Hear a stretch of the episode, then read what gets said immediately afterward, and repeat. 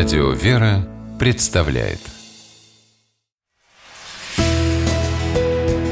Литературный навигатор Здравствуйте! У микрофона Анна Шапилева.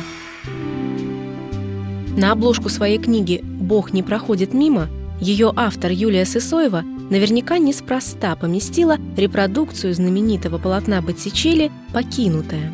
Глубокая выразительность и трагизм, который сложно не почувствовать, глядя на эту картину, словно заранее сообщают читателю о том, что ему предстоит погрузиться в очень непростое и эмоциональное повествование. Роман Юлия посвятила своему мужу, священнику Даниилу Сысоеву, известному активной миссионерской проповеднической деятельностью среди мусульман и несколько лет назад трагически убитому прямо в храме, где он служил.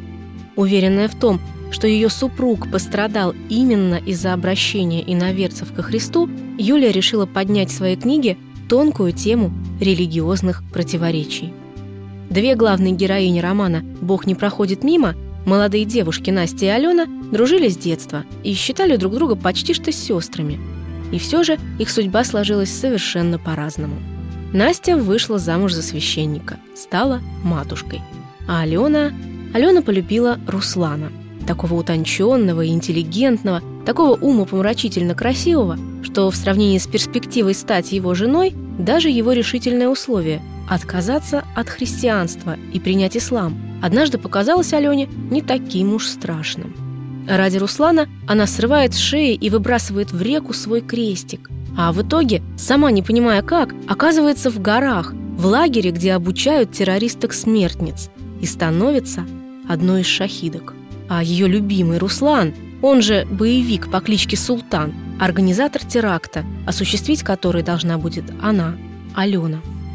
В предисловии автор упоминает о том, что книга частично основана на реальных событиях. За годы проповеди среди мусульман Москвы Юлии с супругом приходилось слышать от новообращенных немало холодящих душу историй. В своем романе писательница умело смонтировала правду и вымысел и даже сумела пощекотать читателю нервы в духе режиссера Альфреда Хичкока. В сцене побега Алены из плена автор воспользовалась его знаменитым приемом саспенса, намеренным затягиванием действия, и заставила читателей буквально трепетать от напряжения в ожидании развязки, которая, к счастью, оказалась счастливой. Возможно, кто-то упрекнет автора в чрезмерной драматизации, и тем не менее то, о чем пишет Юлия Сысоева, увы, действительно происходит в наше время.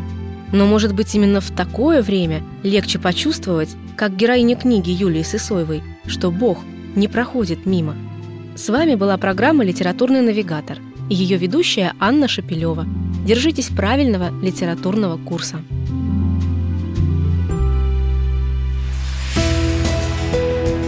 Литературный навигатор.